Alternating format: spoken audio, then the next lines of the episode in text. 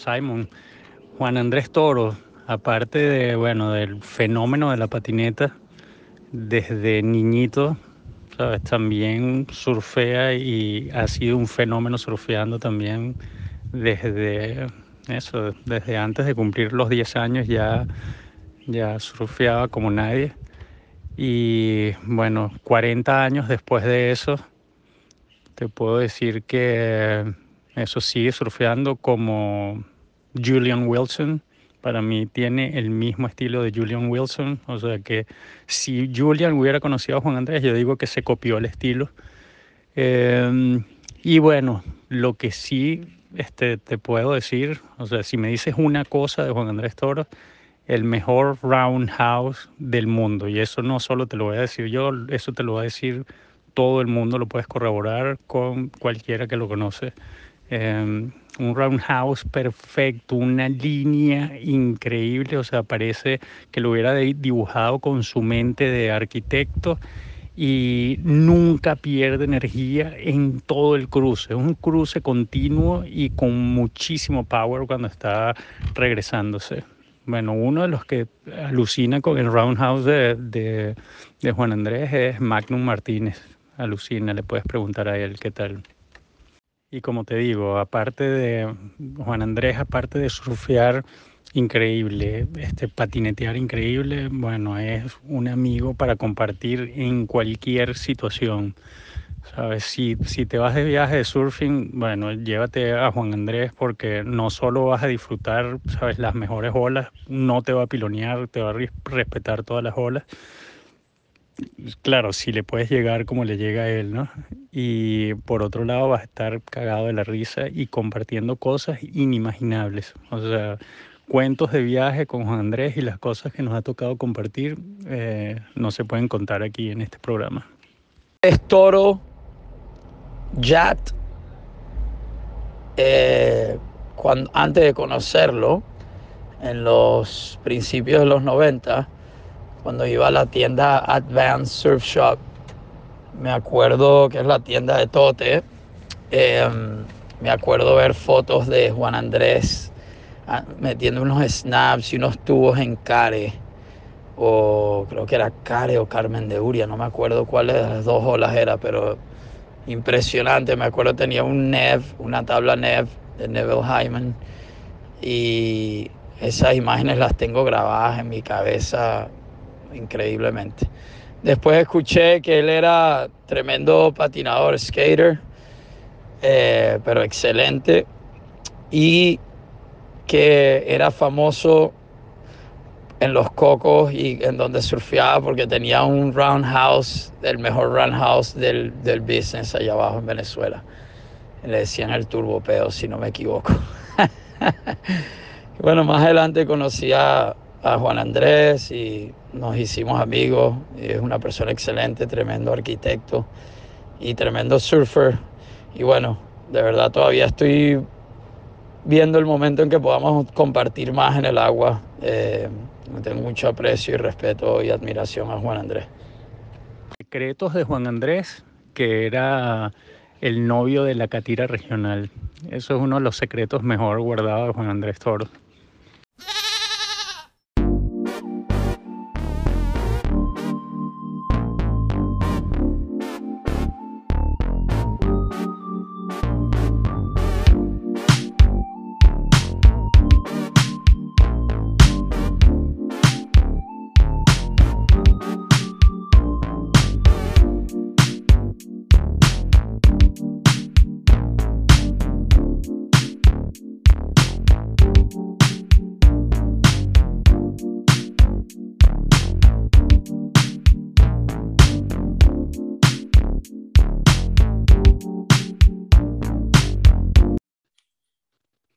¿Y, dónde patinas ahorita? Bueno, este, patino en el parquecito de Chacao, ya en Caricuao, parque de Caricuao.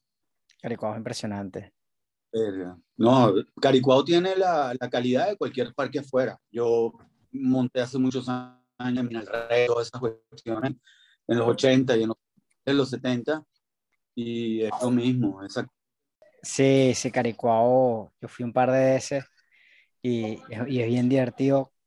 Yo básicamente aprendí a, a patinar en bowls en, en Chacao. En Ah, Chacao apenas abrieron el parque. eh, yo tenía 19, si no me equivoco, no, no, como 20 en ese momento. Y, y iba, fui, o sea, no sé, iba como tres, cuatro veces a la semana, como por cinco años. eh, y después con un grupo de amigos, o me uní a un grupo de amigos que ya estaban haciendo el, el de la Ciudadela, la obra que Ya. estaban trabajando ahí y me puse a trabajar ahí también eh, hasta que la, la alcaldía terminó de, de construir el, el de la Ciudadela, eh, que me quedaba más cerca de la casa y patinaba más en la Ciudadela, pero, pero sí, eh, también me gustó mucho patinar, pues.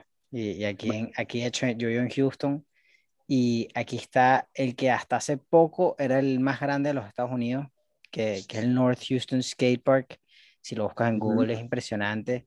Eh, y ahorita el más grande, si no me equivoco, es el de Colorado Springs, eh, que cae en Colorado. Eh, pero el, el de Houston de acá es una locura. O sea, es como... has ido- bueno, has ido el de Valencia, ¿no? Sí, fui el de Valencia, el de San Diego apenas lo, lo abrieron, De San Diego. Pero- que no, que no coincidimos porque yo fui prácticamente de las personas que inauguró, que inauguró Chacao. Yo patino hace muchísimos años, pues de los años 70, de los 76, algo así, que fue la época también que empecé a surfear, perdón. Y bueno, sabes, uno va, el surfing sí me ha mantenido constante, pero la patineta sí es un in and out ahí, tú sabes. Patina, ahorita estoy agarrándolo otra vez. Entonces voy a hacer carving a veces cuando estoy en Caracas a, a la Cota Mil los domingos, que me parece además un entrenamiento buenísimo para, surfing, es un complemento muy, muy bueno. Y, y bueno, ahorita estoy arrancando otra vez a, a, a patinar en, en el vert. Genial. Y tú, este, arran- o sea, arrancaste a surfear y a patinar al mismo tiempo, me imagino. Sí. Cu- eh, cuando dijiste los 70, pero si podrías como adentrar un poco en cómo, o sea, cómo llegó una patineta a tus manos en los 70 cuando apenas estaba empezando eh, ese- esa movida y, y cómo era, cómo era el, el- el- el- el- ambiente en, en Caracas, eh, si, si es que creciste en Caracas, en verdad, no, no te lo he preguntado tampoco, eh, ¿dónde patinaban? No sé, háblanos un, un Bueno. poco de, de eso. Sí, vamos, vamos a hablar de eso porque es interesante, porque la patineta surge como aquí en Venezuela, como surgió en los Estados Unidos, que era este, como una especie de, de alternativa al surfing cuando no había olas, cuando, y además que era, era el mismo ambiente, era la misma gente. Entonces, este, yo soy primo de Martín Toro y Martín surfeaba. Y bueno, yo tenía mm, siete, ocho años y iba para Casa Martín y veía las tablas y bueno, me volvía loco, pues o sea, agarraba las tablas y las cargaba nada más y ya para mí eso era, y bueno, él detrás de mí, coño, cuidado con la tabla, esto y lo otro, ¿no? Pero entonces me acuerdo clarito que eh, Martín y sus amigos hicieron como unas patinetas con tablas hechas con una caladora y un pedazo de madera y patines. Des- desarmaban los patines y los, ator- los, los atornillaban con un tirafondo a la, a la tabla de madera. Cu- Cuando dices Y- patines, pu- ¿puedes especificar qué tipo de patines eran para que los que no han visto esto antes lo entiendan? Los Winchester, esos patines que te metías el pie y te la agarrabas con, con no eran los de bota que, que surgieron posteriormente, sino eran esos patines de, de- de tiritas de, de cuero que metías el pie y te lo ajustabas adelante con una llave. De y cuatro ruedas. arriba, ¿ah? De cuatro ruedas, ruedas y, y cuatro ruedas tipo dos y dos, como un carro. Es correcto. Entonces, nada, este, me acuerdo clarito que él hizo una patineta, yo no, yo no sé dónde sacó la patineta, pero el hecho es que me la prestó y me la llevé. Y e inmediatamente yo agarré mi casa, mi papá tenía, mi papá es arquitecto también y posteriormente artista plástico, entonces tenía un taller en la casa, esos talleres típicos donde habían toda clase de herramientas y maderas y todo ese tipo de cosas. Y yo hice una, con, me acuerdo clarito que agarraba la Surfer Magazine de aquel momento y me ponía a ver como al final que traía como unos clasificados donde vendían millones de cosas y salían las patineticas. Entonces saqué como una especie de, molde ahí de la cuestión, la piqué con una caladora y le metí unos patines también y empecé a patinar. Eso fue un poco antes de, de diciembre, me acuerdo, porque inmediatamente vino diciembre y me llevaron a Surf Shop, la tienda de Luis Espurua, que era, además, lo conocía, a Luisito, y me acuerdo clarito que él le llegaron, o sea, de pasar de esa patineta, que de hecho con un pedazo de madera y unos patines, pasé ya ahí mismo a tener una patineta que, que si eran tablas hechas también como, como custom, ¿no? Unas tablas hechas por Luis en su taller, pero ya tenían unos trucks, o tenían unos trucks que eran ya mm, como los de ahora, pues eran unos trucks, este, y unas ruedas de uretano, que eran las Roller Sport, y los trucks se llamaban Chicago, me acuerdo clarito. No tenían sistema, los bearings que eran integrados, sino tenían las pepitas que tú se las tenías que meter con la mano y con cuidado que no se te salieran y todo esto. Total que ahí empecé a patinar en una piscina. una, cosa en que me quedé con la duda, eran las ruedas ya eran las ruedas de poliuretano, de, de plástico. Sí, eran transparentes y me acuerdo clarito. Tengo todavía el, recuerdo, la sensación, toda esa cera que usé en los años, en los años 70, había unas de uva y había unas de caramelo, había unas de caramelo que cuando cuando la, tuve la oportunidad, alguien me regaló un, una, un taco de sex wax hace poco de, de, caramelo, ese que era como azul claro. Bueno, prácticamente que me la pasaba oliendo toda, todo el día la cera y era como un viaje en el tiempo. Una cosa increíble. Esa cera son un jabón. En la última vez que me ah. dieron una, hace como, como un mes, en, estaba con Simón en Huelco y, y, se sintió como enjabonar la tabla. Tenía años que no usaba esa cera. es una cera, es una cera que, que, es un poco grasosa, es una cera que no es lo que, lo que tenemos hoy en día, pero, pero es más que nada era como, como el, el espíritu, ¿no? El taco ese, bueno, que prácticamente quitabas el sticker que traías y no se lo dejabas y después se lo pegabas a, a la planeta, era, era bien simpático. Listo, échanos a desde cuando empezaste a hablar de. A mí se me cortó después de que hablamos de las ruedas, eh, de alguna forma entraste a Sexwax y no, nunca entendimos cómo la conversación llegó a, a Sexwax, pero, pero estaba entretenido. Ah, bueno, te estaba hablando de que en, aquel momento, o sea, habían como cosas que, que, que quedaron como en mi, en mi, memoria, pero bien arraigadas, que era, por ejemplo, lo que te hablaba de las ruedas, que se llamaban eh, roller sport, se llamaban las ruedas. Fueron las primeras ruedas de uretano que salieron.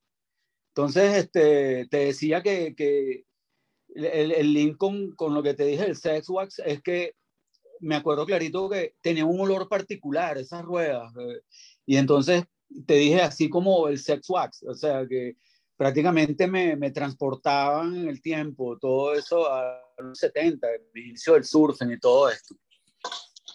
Y una pregunta con respecto a lo de las ruedas.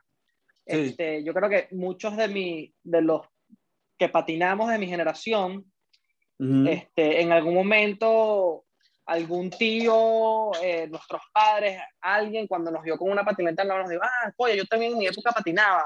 En mi época estaban las ruedas las kriptonitas. Y yo siempre escuché que... Ajá, ajá. eso es muy posterior. Después, o sea, te estoy hablando de kriptonitas, puede haber sido, coño, ya en el principio de los 80, estoy hablando de años 74, 76, por ahí. Ah, claro, imagínate. imagínate tú que después de la de Sport, que eh, eran que eran los bearings, o sea, no tenían lo, lo, los sistemas integrados, no tenían las municiones como separadas. Después de eso salieron unas ruedas que se llamaban Road Riders, que sí, ya tenían los sistemas, ¿no? y bueno, las ruedas andaban durísimo. Me acuerdo clarito que yo era un niñito, yo tenía 7, 8 años, una así, y me acuerdo clarito que te decían, no, te puedes lanzar en la grama con esas ruedas Y bueno, hacíamos eso, nos íbamos por un campo de golf y nos lanzábamos por en la grama con la patineta. Y, y bueno, todas unas cuestiones bien, bien, bien chéveres. Y por supuesto, todo eso tenía relación con, con, con aquello que estábamos empezando, que era el surfing, ¿no? Que, bueno, que básicamente el, el, el, surfing era como lo principal que nosotros queríamos hacer y después, bueno, lo complementábamos con la patineta. Aunque pienso que nos metimos bastante duro con la patineta también. Este, yo en el año 79 eh, pude, tuve la, la, experiencia de poder patinar con, con, los, con varios de los top five en el mundo aquí en Venezuela, que eran Alan Gelfand, que fue nada menos ni nada más que el Olier, con Mike McGill, este, Tony Alba, y bueno, una serie de, de, de, patineteros que estaban durísimos, eran lo, lo, el tope, con, bueno, también con Daisy Peralta, que básicamente en ese momento ya ya estaba como en una etapa entrando dentro de la etapa de, de negocio, pues ya era un empresario. Eh, en ese momento eh, hubo un, ¿cómo se llama? Un evento muy importante, el Poliedro, que fue un campeonato a nivel nacional con exhibición de ellos, de, del equipo del Bomb Brigade. Y nada, este, allí eh, con otros venezolanos, hicieron una U de esas, una U de 12 pies de altura y además este, nunca habíamos patinado una U tan, tan alta y tampoco tan eh, ancha.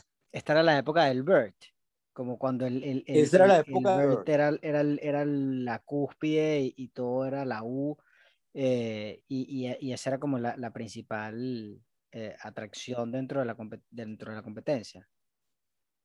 Sí, y habían también, habían freestyle, habían competencias de freestyle y todo esto, pero obviamente que, que el, el, la, el, el, el, importante era el, el, el evento del Bird, pues. Y era y la época... tipos que eran unos monstruos. Y era la época también donde las patinetas eh, todas tenían shape, eh, que, que, no tenían, no tenían el, el kick en el nose, sino nada más tenían el, no. el en, el, en, la parte de atrás y... y el tail kick, sí. El tail kick, ajá, y tenían Exacto. que ser los, los rieles, el nose guard Exacto. de plástico también, el jaboncito en el tail, era eso, ¿no? Exactamente, sí, exactamente. Y, y, no tenían tampoco concavidad en el sentido transversal de la tabla, que, que lo tienen ahora, ¿no? Eran planas, exacto. Entonces, bueno, nada, en ese momento, este, yo, bueno, competí con, con, todas las personas que estaban en, en, en, ese momento, digamos, en el tope, con Lander Goicochea, con, bueno, con un montón de gente que estaban ahí. Ok, este, pero, pero, vamos, digamos, a hacer algo, tope. vamos a hacer algo, porque y esto, después... Esto es, esto es sumamente interesante y quiero entender primero, vamos a poner como pausa a, a, a la historia de, del poliedro, vamos a entender cómo llegaste tú a, a competir en el poliedro contra las leyendas, porque la, la, se me hacen varias preguntas a la cabeza, una de ellas empezando como, ¿dónde entrenabas? ¿Sabes? Estás compitiendo contra Stacy Peralta, que, tienen todo, que venían de California con todas las instalaciones. ¿Cómo, uh, cómo estás entrenando tú para poder llegar, llegar al, al nivel de, de poder competir contra ellos? Bueno, fíjate una cosa, no, yo no competí contra ellos, era una competencia a nivel nacional y era una exhibición de, de, de, de la, del Bomb Brigade, pues de, todo el equipo de Powell Peralta. Mm. Nosotros aquí patinábamos yeah, yeah. En, en, en, aquella época. Este, habían, hubo una iniciativa de, Charles Brewer Caría, que era el eh, ministro de, Juventud, algo claro. así. Y él agarró y empezó a hacer un poco de peraltes y a ponerlos en todas las ciudades, así como las barreras paralelas que ponen en todos lados, habían peraltes en todas las organizaciones. Entonces, peraltes nosotros... para patinar. Sí, imagínate tú. De verdad. Charles Brewer hizo lo... eso. Sí. Wow. Y una, un, una anécdota aquí también, que eh, esto lo sé porque su hija lo posteó en algún momento, que Charles Brewer también fue quien eh, cerró la Cotamil los domingos junto con otras avenidas importantes de Caracas eh, para la recreación y el, y el deporte. Y, y, o sea, los que escuchan el podcast, estoy seguro que hay, que hay varios de los que o lo hicieron en Venezuela alguna vez de ir a la Cotamila a, montar patineta, todavía lo hacen, eh, eso también se lo, todavía. vemos a él. ¿no? Sí, sí, así es. O sea, yo lo hago, o sea, para mí, eh, si, si, no estoy en la playa, para mí agarrar la patineta y irme el domingo para la Cota Mil es un ritual, o sea, es algo realmente, bueno, alucinante, o sea, es una cosa además, una terapia es algo como yo, yo, yo patino para, para digamos, traspolarlo al, al, surfing y me sirve muchísimo. Yo patino super carving y patino con una, yo tengo una patineta que es de 40 pulgadas de largo, que es como las pequeñas que se usan ahora, pero tiene 40 pulgadas de largo y, y yo, o sea, mm, le patino con los trucks duros para hacer bastante fuerza con los pies este, no me gusta nada esa, las Carver esas nuevas, me parece que, que no me gusta, pues es como... Sí, me parece como cada, cada, quien lo suyo, yo prefiero pegarme lo clásico y al skate y si, si voy para la Cotamil, un, un Gride, un Sector 9. Eh, Así es, bueno, la mía es Sector 9 justamente. Exacto. Y, y, bueno, yo, yo termino después de esas sesiones en la Cota Mil, que en la tarde cama caminar para el baño y, y, me duele todo, o sea, como una sesión de, esa, de surfing, esos viajes que, donde surfea 10 días seguidos. Bueno, sí, e, e, era un, era un, training. Yo, de hecho, en algún momento tuve un grupo. Siempre mismo. Y una cosa. Yo lo hice muchísimo. En un momento tuve un grupo que, que cuadrábamos y nos íbamos desde el Marqués eh, hasta Altamira, nos lanzamos un par de veces y después nos regresamos al Marqués otra vez. Y, y, y, era más como enfocado como en un training. Como, estabas más tiempo, era, era ¿sabes? Pateando, pues, eh, eh, en, en, llegar, pero, pero era un vacilón. Sí, sí. Que único que sí, ejercicio. y fíjate una cosa que... Se, se, puso peligroso. Eh, bueno, quizá ahí en Altamira, entre, en la bajadita entre Altamira y la Castellana, súper seguro. Y está ahorita custodiado por sí, no, policías. No, no, no, hablo de, no hablo de, de, de Lampa, hablo de, de, los, de los downhillers. Hablo de, de, ah, de, que, de, que, se bueno. lanzan a toda mecha y, y, yo vi un par de accidentes, sé que se mataron un par de chamos, eh, que en paz descanse, pero sí. sí. ya yo ahí como que me, se me atravesó un carajito en un momento que sí que estaba montando bicicleta, no sé, había mucha gente sí. que, que, que, bueno, eso empezó a frecuentar, ¿no?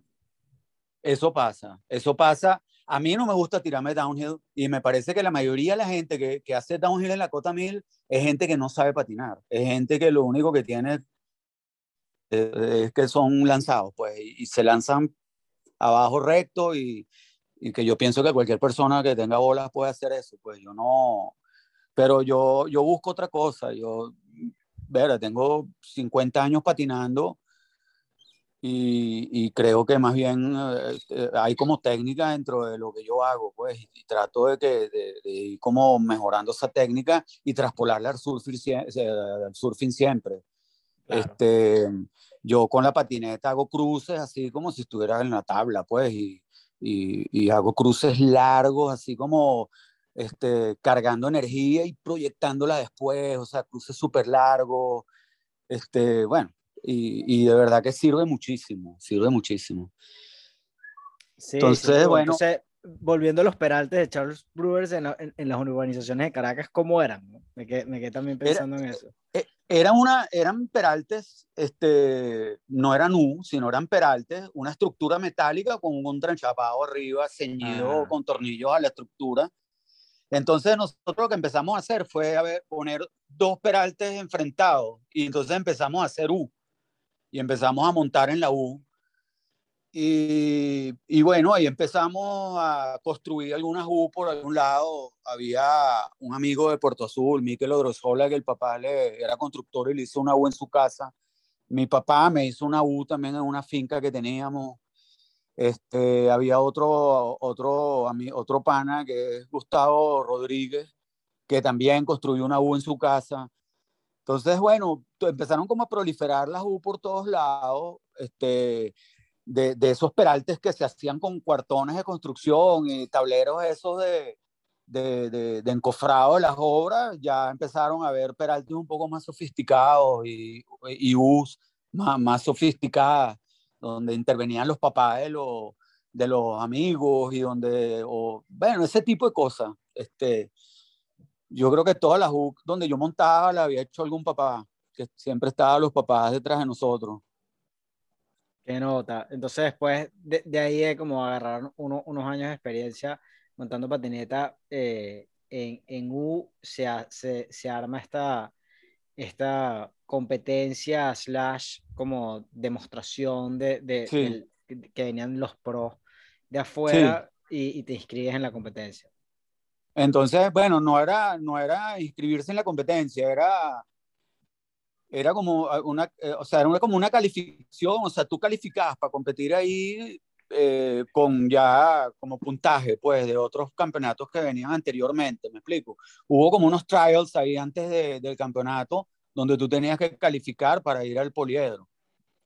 Entonces, bueno, este, ahí quedamos el grupito que siempre patinábamos en todos lados, y, competimos unos contra otros. Fue súper chévere, de verdad ¿Y, que ¿Y, dónde, dónde, eran los trials? ¿Había algún skatepark? ¿O eran, o eran todos? No, eran como te dije. Estas rampas que estaban random por ahí.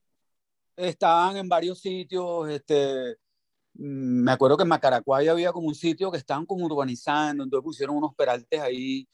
Entonces, este, los trials y todos esos campeonatos eran eventos importantes, donde tenía patrocinantes importantes, estaba las radios este, atrás, o sea, por decirte, en pleno campeonato me venía y me, me entrevistaba Gustavo Pierral a mí y salían en, en, en, las radios y, o sea, e, era importante y mucho más importante de lo que está pasando ahora, pienso. Ahorita hay ciertos campeonaticos por ahí que se organizan entre la misma gente y todo esto. Aquí creo que era a pesar de no haber habido, creo que asociación y federación de patineta, este, eran cosas muy bien, muy bien, digamos, organizadas y súper patrocinadas. Estaba Oceanside atrás de, de, de, estos campeonatos, que fue un subshop muy importante que hubo aquí en Venezuela de, de Mauricio Afiuni, que murió hace poco, en paz descanse. Una super tienda, o sea, una cosa... el, el hermano mayor de Omar, ¿no? El hermano mayor de Omar, exactamente, exactamente. Entonces, bueno, él, fue como una especie de papá para mí. Yo, era un chamito y tanto Luis Espurua, que fui primero del equipo de Luisito, que se llamaba equipo Lucay, y ellos me iban a buscar para ir a montar una piscina que había en Pros del Este, que era una fuente que estaba ahí en el parque Morichal. Era una fuente que, que habían vaciado y tenía unos peraltes como en 45 grados. Entonces tenía como, como unas formas raras así, tenía como unos huecos de luces. Entonces tú ibas como agarrando velocidad montándote en los peraltes y, y, haciendo como un pump. Era como un pump park, pero no tenía transición, sino venía plano y después 45 grados hacia arriba. Entonces tú pasabas todos los huecos por arriba, era una nota. Wow, suena súper divertido. Sí, sí, súper. Entonces yo en principio iba con, con, con Luisito que teníamos un equipo que se llamaba Equipo Lucay, que fue cuando yo empecé a surfear también. Entonces, coño, yo iba para la playa, iba para Puerto Azul, yo en realidad iba siempre para Los Cocos. Pero este, mi papá apadrinado ahí, ¿no? Eras el, eras el menor de, de, de la, Era, era el menor de, una camada ahí de, de, yo, era, yo era como el cachorro de Francisco Bielsa, de Martín, de, una cantidad de, de, de, gente que, bueno, yo, eran como mis hermanos mayores y mis héroes, además, yo, este, yo crecí, bueno, idolatrándolos a ellos, Martín lo quiero, bueno, con toda mi alma, ese es primo hermano, pero lo quiero más que un hermano, o sea, él siempre ha estado pendiente de mí, en principio con el surfing, ahora con, él es médico, entonces anda todo el día pendiente de mí, anda, yo llego a la clínica y llega él corriendo, bueno, todo un hermano. Entonces, bueno, empezamos a bajar con Martín. Martín creo que le acaban, no, todavía Martín no tenía carro cuando yo empecé a surfear. Ahí nos llevaba mi papá y, nos llevaba cualquier persona. Mi papá hacía Caraballeda, tenía un velero ahí en la Marina Caraballeda. Y a nosotros nos dejaban tirados en los cocos y, y después nosotros caminábamos para allá. Y sí, ¿Llegaste, empecé a... ¿ah? ¿Llegaste alguna vez a ir a La Guaira en velero, eh, perdón, en teleférico con Martín? No, con, en teleférico nunca llegué a ir, pero sí llegué a bajar en autobús. Que me iba con Martín tempranito, nos íbamos como a las 4 de la mañana hacia Chacadito y ahí agarramos un autobús que salía de Chacadito directo para el Sheraton. Entonces, ¿Cuántos, años este tenías en ese momento? Coño, como, yo pienso que como 10 años, una cosa no. que ahorita yo tengo hijos, man, no, no lo dejaría jamás hacer ni la mitad de lo que yo pude haber hecho. y además que yo estaba yendo supuestamente con un, con, bueno, con una persona mayor que yo, lo que tenía eran 15 y 16 años, Martín, ¿me explico? claro. Podía ser un loco más. Claro, es más, esos eran tus chaperones. Sí, sí. No, y, y, siempre me pasó a mí. Yo empecé a viajar súper temprano. O sea, iba para surfear. Entonces, coño, me acuerdo clarito que la primera vez que fui para, en un viaje afuera fue a Puerto Rico. Entonces viajé, estaba Alberto, por supuesto, conmigo. Todos los cuentos que te estoy echando, estaba siempre Alberto conmigo. Entonces, este, Alberto, Alberto Machado.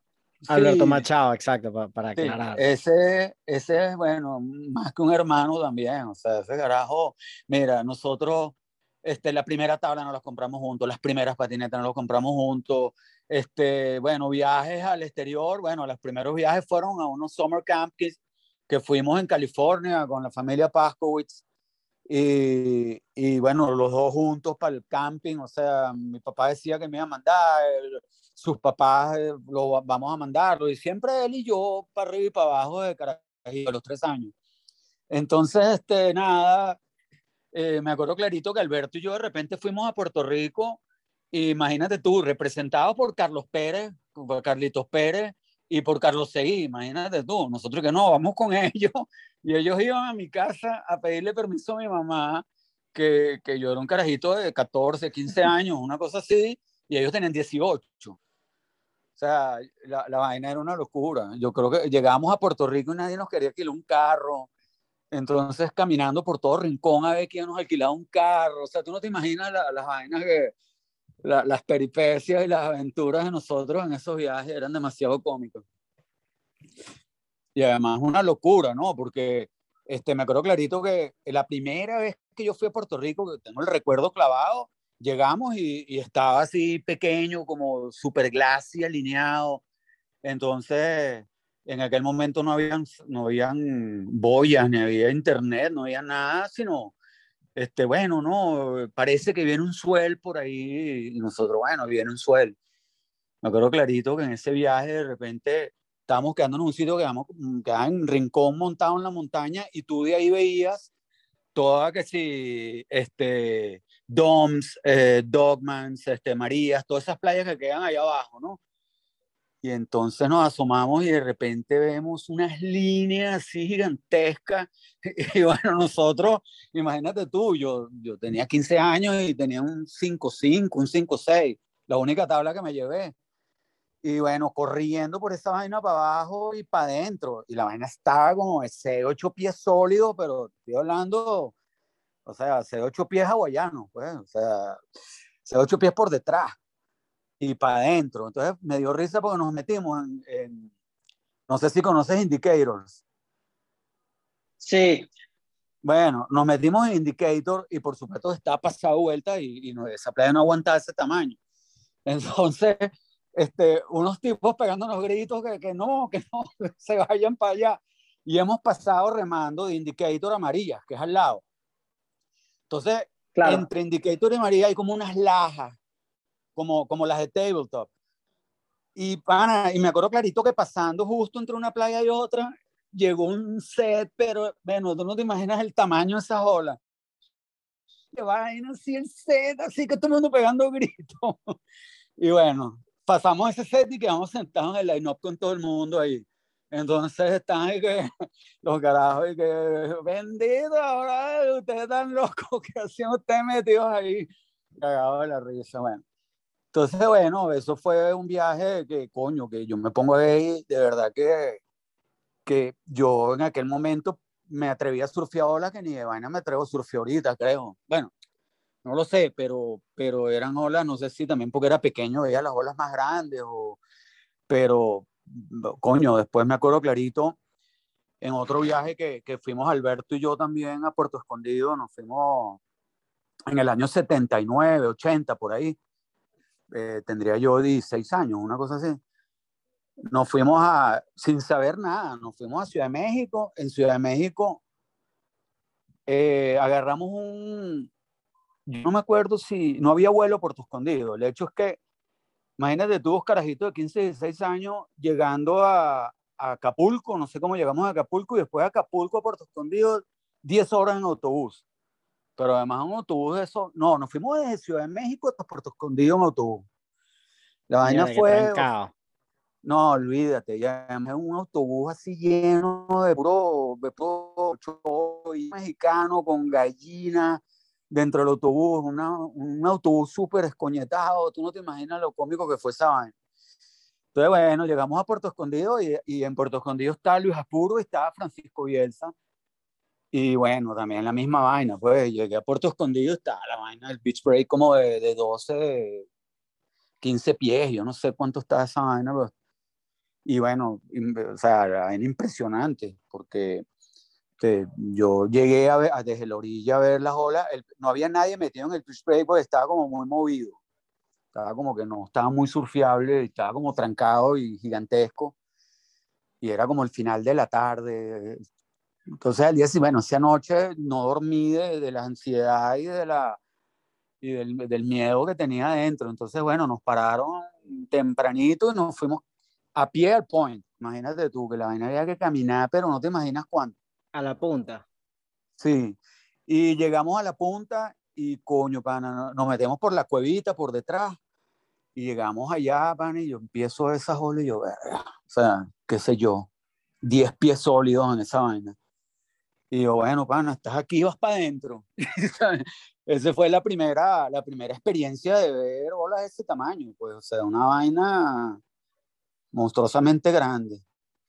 Pero bueno, ahí entre, entre revolcón y revolcón y, aciertos y desaciertos, bueno, empecé como medio a surfear olas. Me acuerdo clarito que la primera ola que me lancé, eh, bueno, el drop así que, que llegas abajo, bueno, a, 300 kilómetros por hora que no puedes ni, ni cruzar, pues, de la velocidad que lleva. Entonces, bueno, me revolcó la ola, entonces, bueno, pude volver a entrar, este, y bueno, así fui como acostumbrándome a la cuestión, y esa vez me acuerdo clarito que nos quedamos en Puerto Escondido como un mes, una cosa así. Se fueron Luis, se fue Francisco Bielsa, se fue todo el mundo y nos quedamos, estábamos Alberto Machado, Gonzalo Mendoza, que es otro amigo, y yo. Y nada, este, estuvimos un mes en esa vaina y sí le empezamos a agarrar como el, el, la vueltica al, al, beach break, este, y además que el suelo como que bajó y empezó como a bombear olas cuatro pies, después se puso cuatro seis, se mantuvo seis, después entraron este, unas olas de seis ocho, entonces uno iba ahí como aclimatándose y, y coño, creábamos olas buenas. Yo, mm, esa fue mi primera experiencia de meterme un tubo double overhead, o sea, me, me dio un tubo donde tú veías para arriba y te cabías otro tubo arriba, pues. Una vaina que demasiado grande. Y, y, volviste, o sea, esa fue tu primera experiencia en, en Puerto Escondido, eso fue hace bastante tiempo. ¿Tú, ¿Tú has vuelto a ir a, Puerto Escondido después de ese viaje? La, la, última vez que fui a Puerto Escondido fue hace como 10 años, una cosa así. ¿Y cómo viste este, cambiar el, el, pueblo? Coño, bueno, impresionante. O sea, imagínate tú que la primera vez que fuimos nos quedamos en Marinero, que es justamente donde termina el pueblo, que es donde está el Hotel Santa Fe. No sé si, si conoces. No, lo conozco, pero, pero bueno, una referencia. Bueno, este, ponle tú que está un pueblo, después hay como una especie de piedra y dividen con el Beach Break, que es otra, como otra ensenada, otra, otra bahía gigantesca. Este, cuando yo surfé la primera vez, llegaba hasta, hasta el principito donde queda el Beach Break. Este, y de ahí para allá no había nada, era totalmente virgen todo. De hecho, no había carretera, que dije que tuve que caminar para el point y, y tuvimos que caminar para el point. Después fui unas veces intermedia, que siempre mis viajes para Puerto Escondido eran con Francisco Bielsa, que bueno, Francisco es otro hermano mayor para mí y, además Francisco es arquitecto como yo y, y, estuvimos asociados y trabajamos juntos. Y bueno, este, en la oficina era así que él estaba sentado al lado mío y era todo el día trabajando y planeando viajes y vamos a bajar y, de repente nos decían que habían olas y bueno, bajábamos la Santa María y salíamos corriendo a buscar las tablas. Y nos bajábamos al mediodía y bueno, tú, tú no te imaginas la cantidad de, de, de, de, experiencia de surfing que yo tuve con Francisco. Entonces, bueno, después intermedio fui con Francisco y ya se había como poblado buena parte de todo la, el beach break en la parte de abajo. Y las últimas veces que fui ya había el beach break y la parte de arriba, que hay una montaña también llena de vainas y hoy en día esa vaina es, bueno, no, no quiero ni pensar, lo he visto en fotos de cómo está esa vaina ahora. Pero yo creo que hoy en día Puerto Escondido no, o sea, por lo menos para mí y, y para la gente ya con cierta edad no es un sitio este, yo no lo veo recomendable, eh, eh, por, por, primero porque es una ola dura, pues es una ola donde, donde puedes pasar un mal rato y bueno, puedes quedarte ahí también. Se murió Pero un español esta el, semana. Sí, pana, qué vaina, y la primera ola, que, que, que cuento tan, tan loco, ¿no? No sé, pero que fíjate una cosa, ola, pero que sí. Que eso, sí, pero fíjate hay, una cosa cosas también, pasan, que, pues que es, la gente. Ahí, ahorita ya, cuando yo surfeaba en Puesto Escondido, había un grupito locales que surfeaban duro y tú veías uno que otro gringo y de repente tú estabas a nivel de los gringos. Pero hoy en día, coño, ya eso es un point de, de, puro pros, pues. O sea, te metes en el agua y estás rodeado con 50 carajos que, que bueno, que están durísimos, me explico. Entonces, es difícil, es igual que para Hawái. No, a mí Hawái me parece que no tiene ningún sentido para uno ojo. Este, Hawái, para poder agarrar una ola, tú te metes en pipeline y para agarrar una, a lo mejor te vas a meter, pero vas a agarrar una ola en tres días, ¿me explico? Entonces, este, pienso que hay, hay otras alternativas. Yo, yo de repente volvería para Puerto Escondido, no sé, quizás, pero, pero tengo prioridades. Hoy en día, para uno, ya, ya a esta altura de mi vida, ya, ya uno está como en otra etapa así como de comodidad, este, quieres surfear con poca gente, con tus panas, este, olas de repente no tan, tan exigentes. Y bueno, este, eso es lo que creo. Claro. Y, y a ver, re, regresándome otra vez a meterme en la competencia, que nunca te volví a llevar para allá, pero todavía tengo preguntas de, del poliedro. De la patineta. Entonces tú, tú, tú hiciste, tú, tú clasificaste eh, sí. con las competencias de clasificación a esta competencia grande en el poliedro. Sí. Y háblame, me dijiste que había una U, una U grande, sí. que nunca era, era, la época del BERT. Eh, uh -huh. Esto fue en el 79, ¿correcto? Dijiste. Correcto. Ok, en el 79. ¿Y cómo eran, aparte del BERT, cómo era la, la, parte de freestyle? O sea, estoy tratando de buscar en, en todos los videos de patineta que he visto viejos.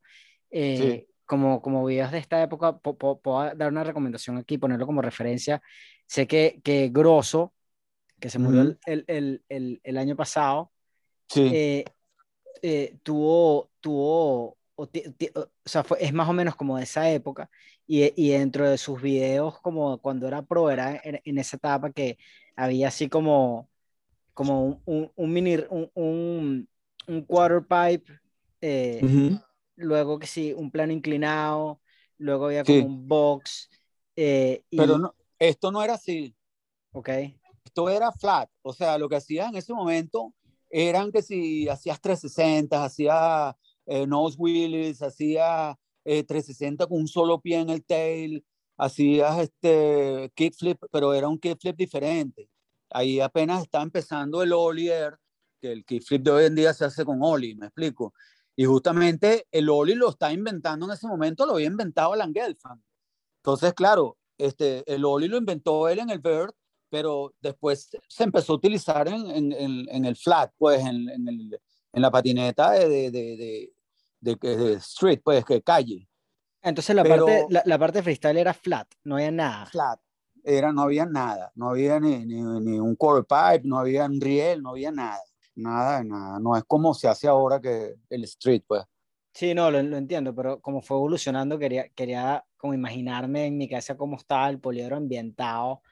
Eh, sí, en, si tú revisas, si tú revisas en, en mi Instagram, ahí hay una foto yo, yo a raíz de ese, de, de, ese, ¿cómo se llama? De ese campeonato, este, ahí pasaron dos cosas chéveres.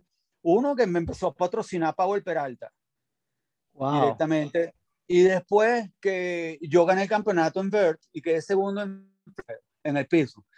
Y después de eso también este, el, ¿cómo se llama? Salía en Skateboard Magazine, que era la, publicación de patineta del Surfer Magazine. Entonces salió un artículo que se llama Crazy in Caracas, con, por supuesto, eso era un artículo del equipo de, de Powell Peralta que estaba aquí, y, vino Helen O'Neill, que se murió ahorita, que también era una, bueno, una chama súper dura en el momento. Este, estaba Stacy Peralta, estaba Alan Gelfand, Mike McGill, estaba un carajo que se llamaba Tim Scruggs, estaba, eh, bueno, habían varios, ahí se me olvida. Tony Alba, sí. Hay un cuento comiquísimo de Tony Alba que, que es que el tipo, tú sabes, llegó aquí como el propio celebrity, pues. Entonces, yo estaba, yo estaba en un peralte, como que lanzándome y me tiraba unos aéreos ahí de frontside, no, rácata, rácata. Y entonces el carajo agarró y sacó una patineta así, una que lo llevaron y empezó a darle ahí y se tiraba unos aéreos y los, no los bajaba y no los bajaba. Entonces todo el mundo empezó como a bucharlo. Empezaron, uh, uh, uh, y el tipo se empezó a picar, pero que no te imaginas el nivel. Y entonces todo el mundo empezó a, más bien a aplaudirme a mí y a bucharlo a él. y entonces... Claro, me imagino, yo, porque cuando, a nosotros no, nos cuenta esto, que de hecho está en el episodio con Francisco Bielsa y Martín Toro, nos sí. cuenta que una, nos cuentan brevemente que hubo una competencia en el, en el, poliedro en la cual tú le ganaste a Tony Alba. Y creo no, que ese no. me... Bueno, Ajá. dime, dime.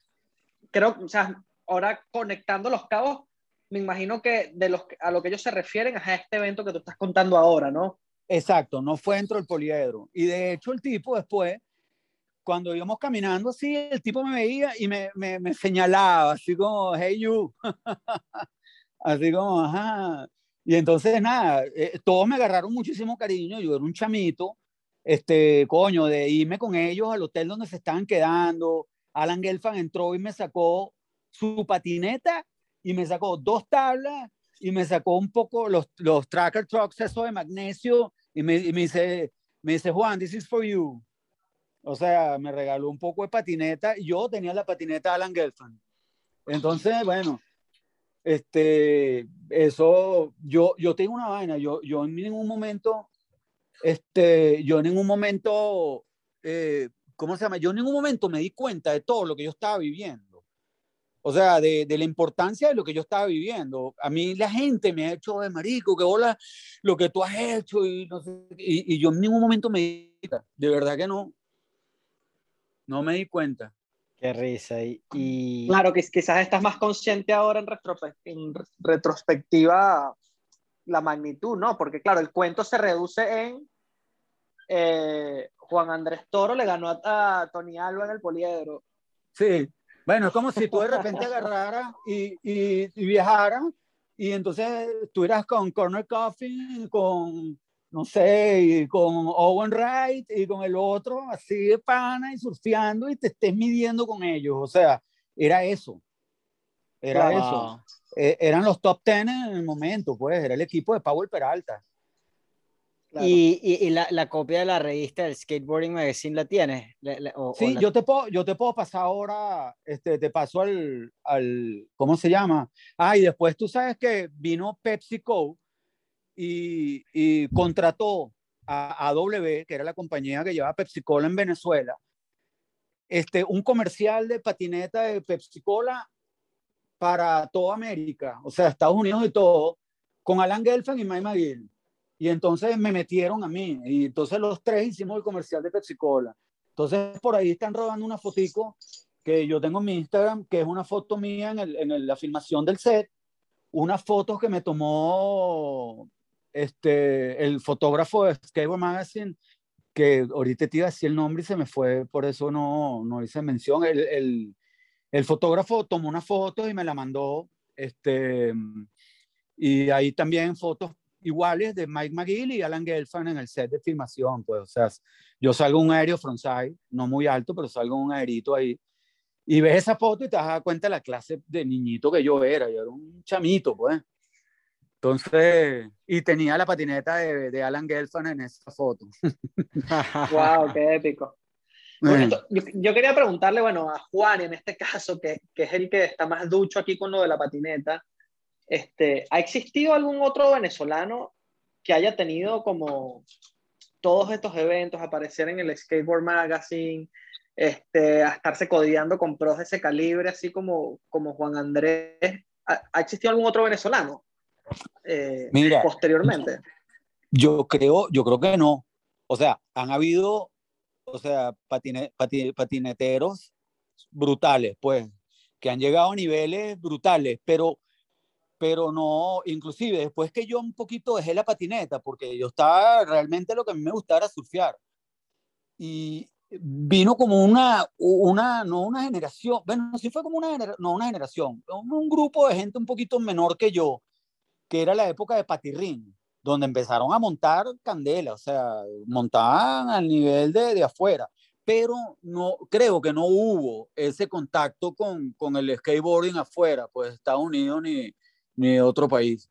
Para, para, o sea, en mi opinión aquí es que eh, en ese momento estaba apenas como surgiendo toda la movida de la patineta, estaba eh, en, en, un espacio todavía como muy, muy verde, o sea, eh, muy, era muy nuevo todavía, y el, el, grupo de pros era como más pequeño y, y quizás eso era como más accesible poder medirte y poder, y poder interactuar con ellos eh, que eran pocos, ya, o, sea, la patineta después de eso se convirtió como en un fenómeno mundial y, Así es.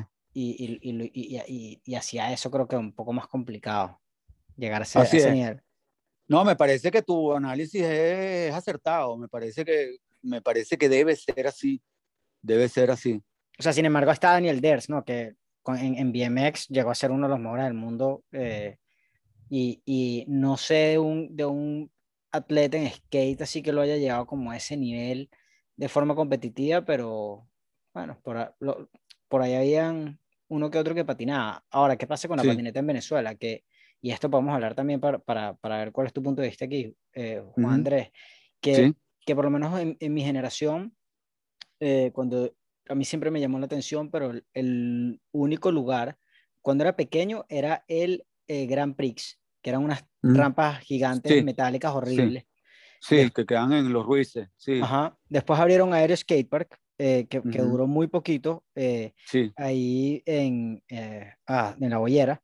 Y bueno, ahí todavía está ese bowl de Red Bull que, que, que fuimos después en algunos momentos que los vigilantes nos dejaban entrar a patinar, pero no hubo pero nada. es el que están los Ruices, ¿no?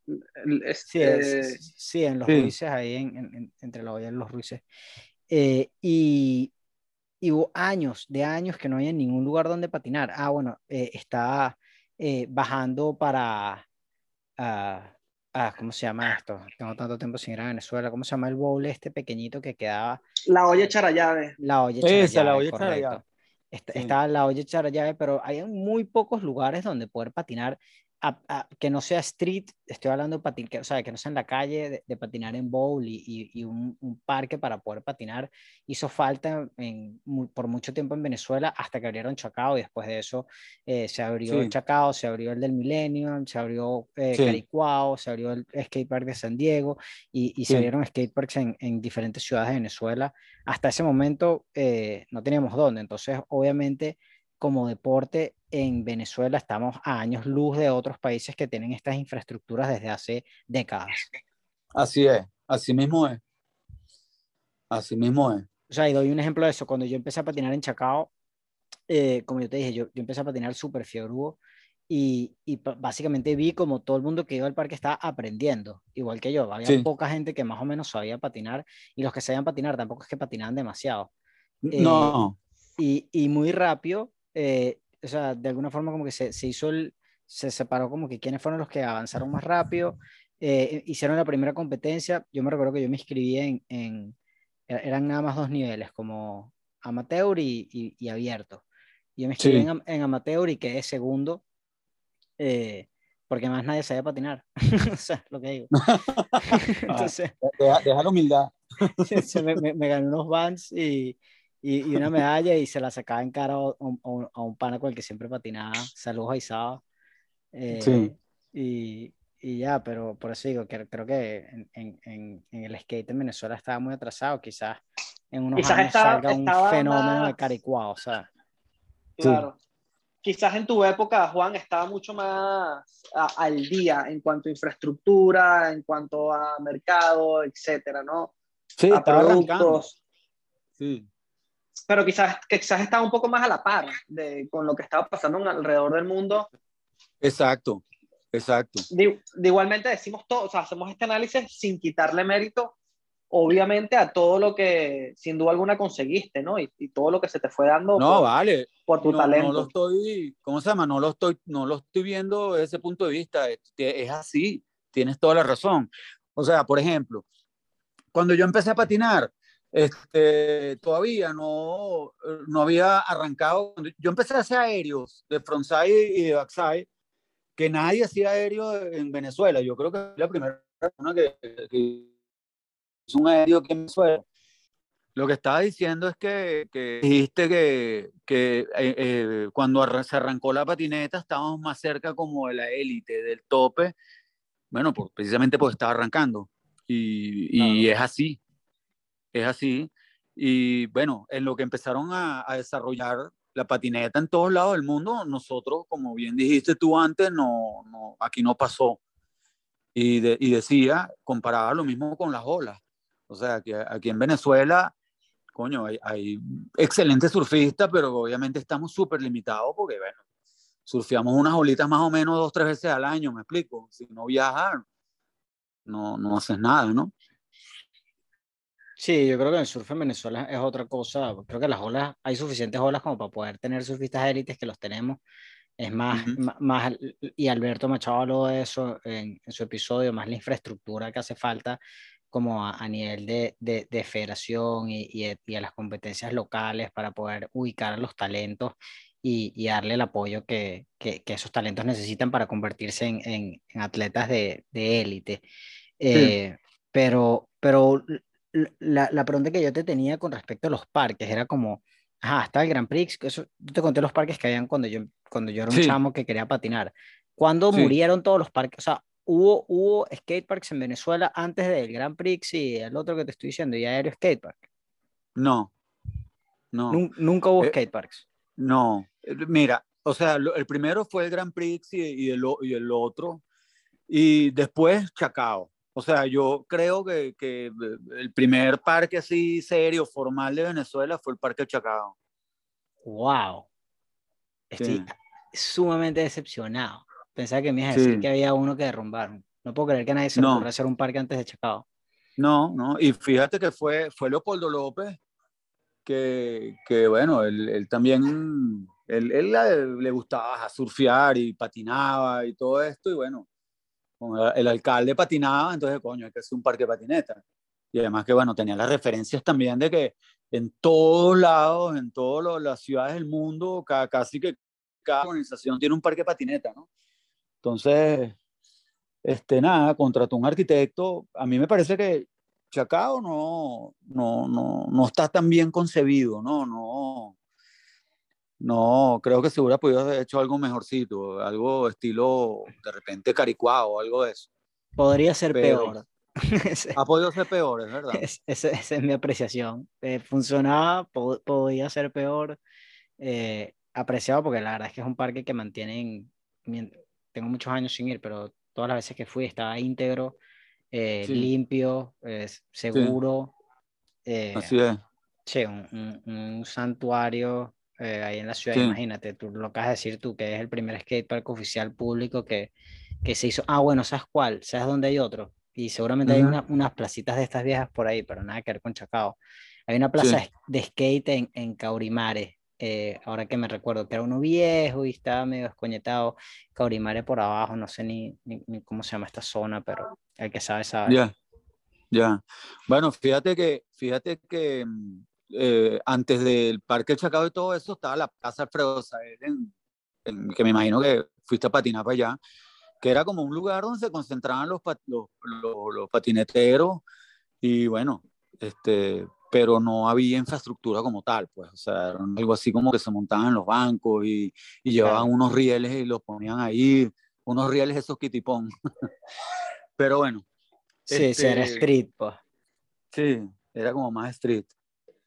Pero bueno, lo importante, lo importante es que eh, así como yo creo que como ustedes dos, ¿no? Yo, yo soy un surfista patinetero, yo, yo creo que pude haber llegado a tener el mismo nivel en las dos, o sea, y, y siempre llevé como paralelamente el surfing y la patineta, y, y además, bueno, eh, ambas disciplinas me, me, forjaron como ser humano, o sea, como, como, y pues, o sea, soy una persona que, que en, principio soy un surfista y un patinetero que hace otras cosas, por ejemplo la arquitectura y, que esto para ganarme la vida, pero, eh, o sea, bueno, ustedes lo saben mejor que yo, ¿no? Que, que es algo que te, que te forja y te, y te bueno, te, te brinda una cantidad de cualidades enormes, o sea, los surfistas somos como una, una raza bien particular,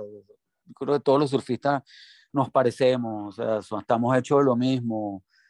Eh, somos gente buena, la mayoría de todos los surfistas son gente buena, eh, con sus excepciones por ahí, ¿no?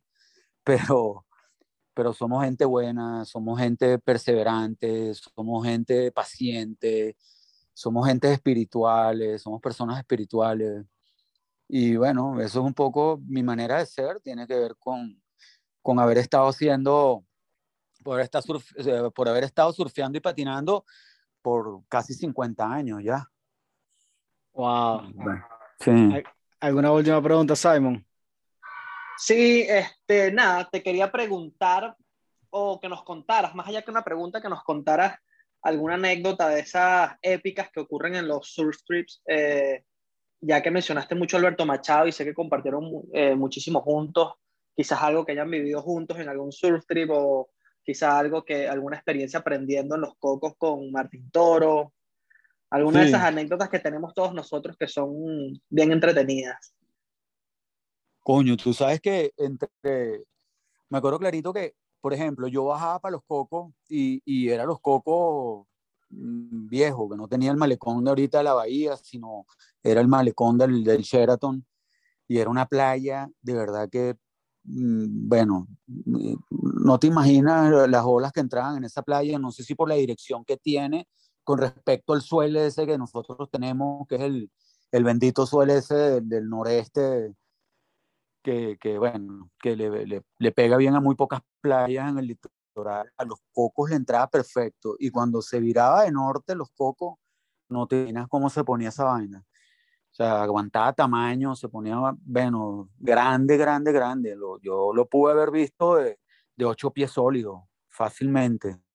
Pero, a, ver, a, ver, yo tengo una pregunta con respecto a, a, lo, de los cocos, que es que creo que es, es una pregunta con un poco de humor, en el sentido de que ya, ya los de nuestra generación no los estamos tomando un poco a joda, como, coño, o sea, tan diferentes sean los cocos a peludo en un día épico. o sea, eh, este, tú sabes que no. O sea, eh, es básicamente, es muy parecido a la pelúa que se formó después de la vaguada, pues. Pero ahorita se llenó arena otra vez y, y no están entrando olas ahí. Quizás en algún momento sí empezaron, y sobre todo con esos sueles virados de norte, este, eh, yo surfé, yo he ido para Camurí toda la vida y antes de que se metiera la arena hacia adentro y todo eso, este, me acuerdo clarito que yo me quedaba en Oceanía 2 y, y bueno, yo a veces me levantaba y estaban esos sueles así con periodos grandes y bueno, yo, yo vi unas izquierdotas ahí pegado al malecón que tú no tienes idea de la ola que surfé y solo además. Una cosa monstruosa, pero sí tengo el recuerdo como que en los cocos siempre era más tamaño que en cualquier otra playa. Entonces, nosotros teníamos una echar de vaina, si tú estabas echándonos vaina nosotros los viejitos, yo he hecho vaina y decía que los cocos malos es mejor que pantaleta bueno, porque en aquella época los peludos era pantaleta. Entonces, siempre echamos vaina.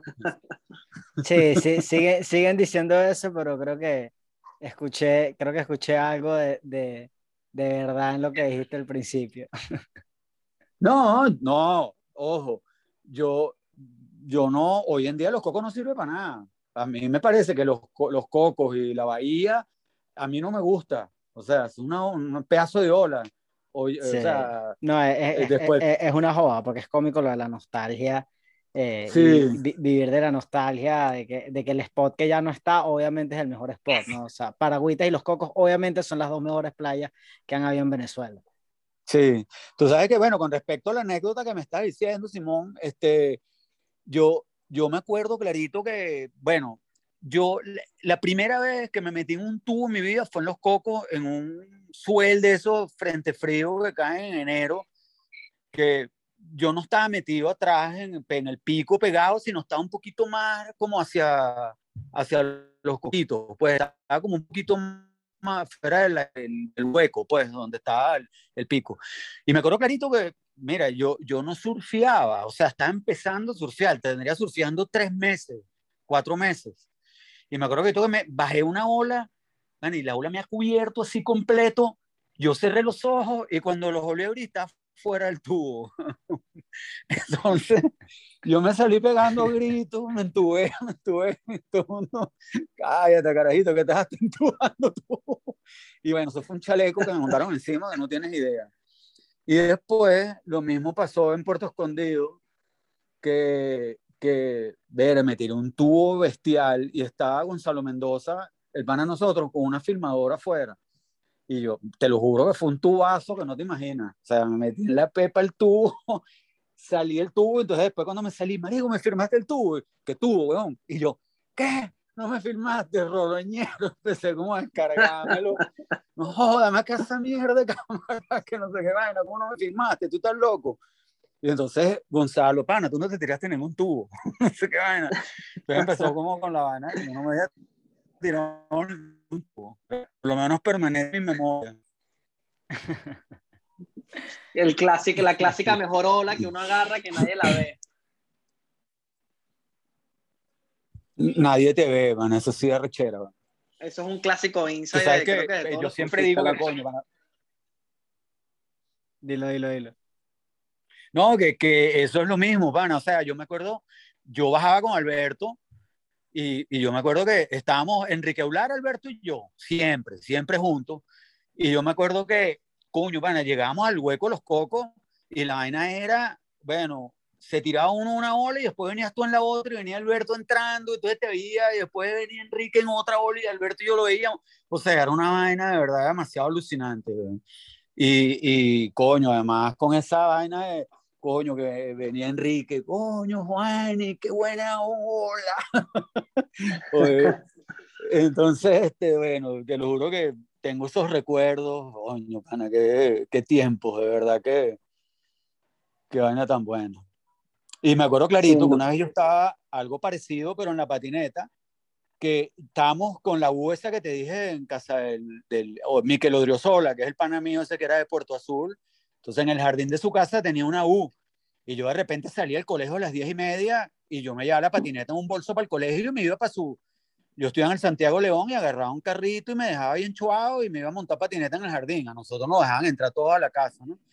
Y estaba yo tratando de sacar una figura, yo no me acuerdo cuál era, pero yo dándole clácata, clácata, clácata, me caí, de repente la bajé y no había nadie, había un jardinero, yo, este huevón, viste, y el portugués viéndome así como todo desconcertado, yo, ver, ¿vi qué? Y yo, marico, no viste lo que hice. Al jardinero, imagínate tú. Entonces, bueno. Buenos, buenos cuentos, hermano. Y, y nada, muy agradecidos de, de, que hayas, te hayas tomado el tiempo de, sentarnos con, de sentarte con nosotros a conversar y a contarnos y a, y a compartir todas esas vivencias. Y, y bueno, nos quedamos con, con, la anécdota de que Juan Andrés Toro le ganó a Tony Alba en el poliedro. bueno, bueno. A mí, me da pena eso, pero bueno. Le ganaste a Tony Alba. Hablemos de surf.